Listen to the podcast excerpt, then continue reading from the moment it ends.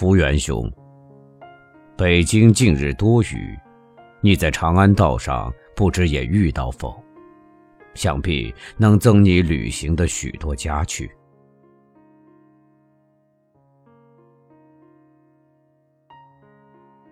雨中旅行不一定是很愉快的。我以前在航护车上时常遇雨，没感困难，所以我与火车的雨不能感到什么兴味。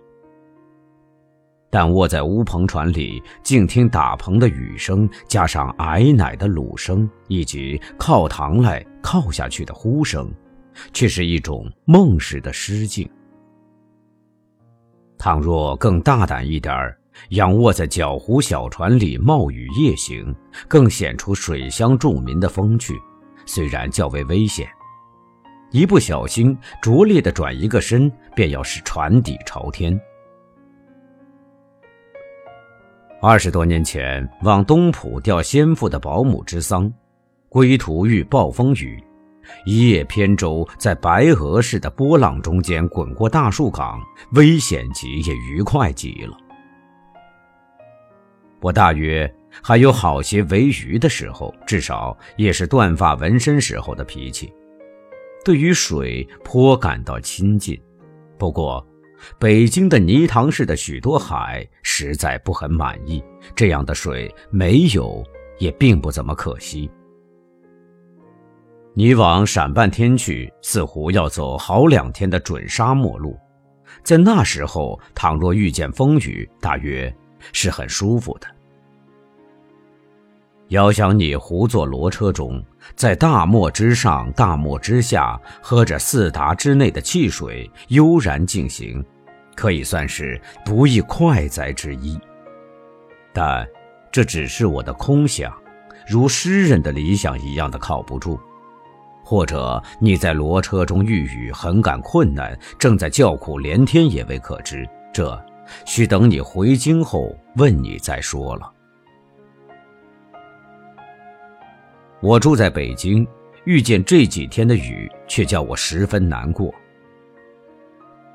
北京向来少雨，所以不但雨具不很完全，便是家屋构造与防雨亦欠周密。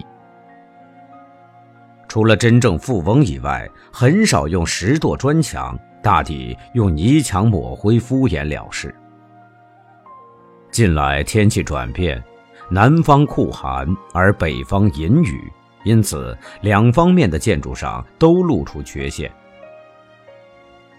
一星期前的雨把后院的西墙淋瘫，第二天就有梁上君子来摸索北方的铁丝窗。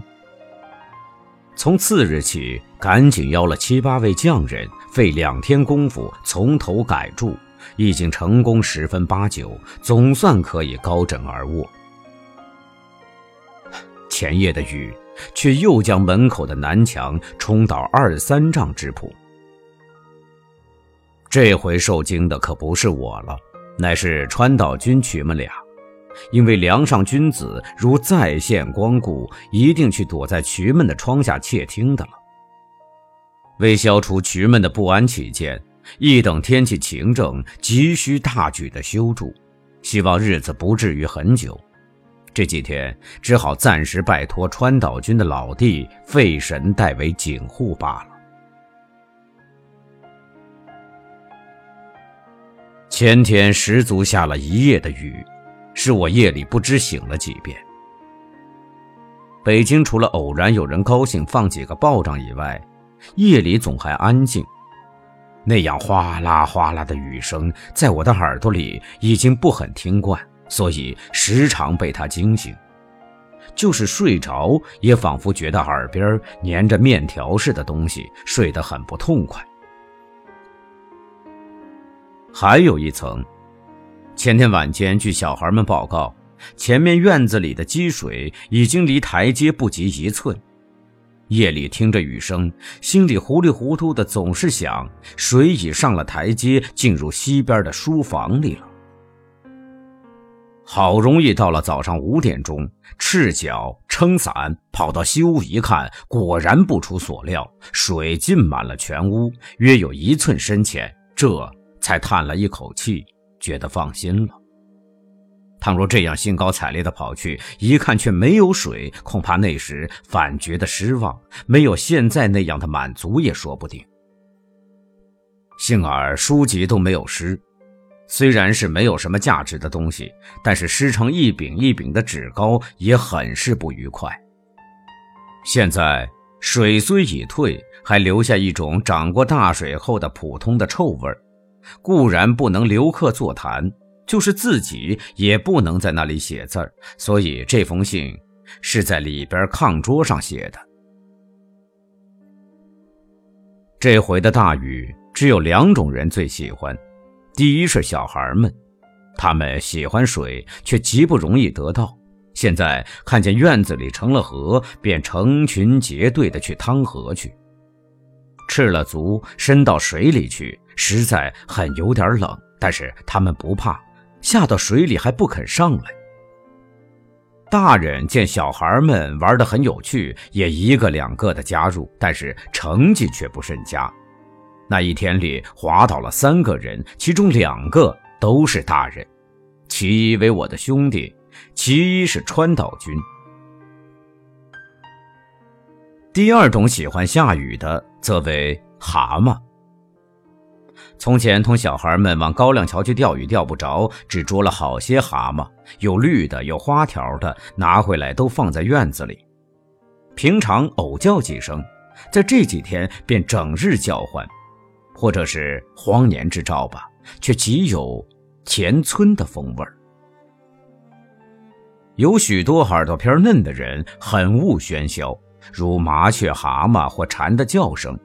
凡足以妨碍他们的甜睡者，无一不深恶而痛绝之，大有于灭此而午睡之意。我觉得大可以不必如此，随便听听都是很有趣味的。不但是这些九成失料的东西，一切名声其实都可以听。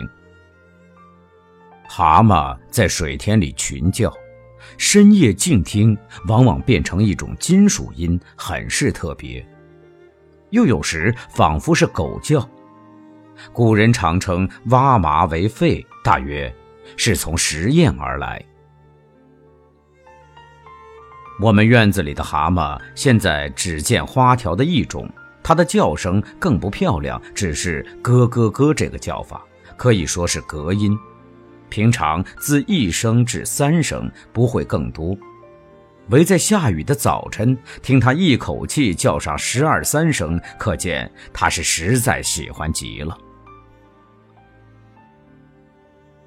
这一场大雨，恐怕在乡下的穷朋友是很大的一个不幸，但是我不曾亲见，单靠想象是不中用的，所以我不去虚伪的代为悲叹了。倘若有人说，这所记的只是个人的事情，与人生无异。我也承认，我本来只想说个人私事，此外别无意思。今天太阳已经出来了，傍晚可以出外去游溪，这封信也就不再写下去了。我本等着看你的秦游记，现在却由我先写给你看，这也可以算是意表之外的事吧。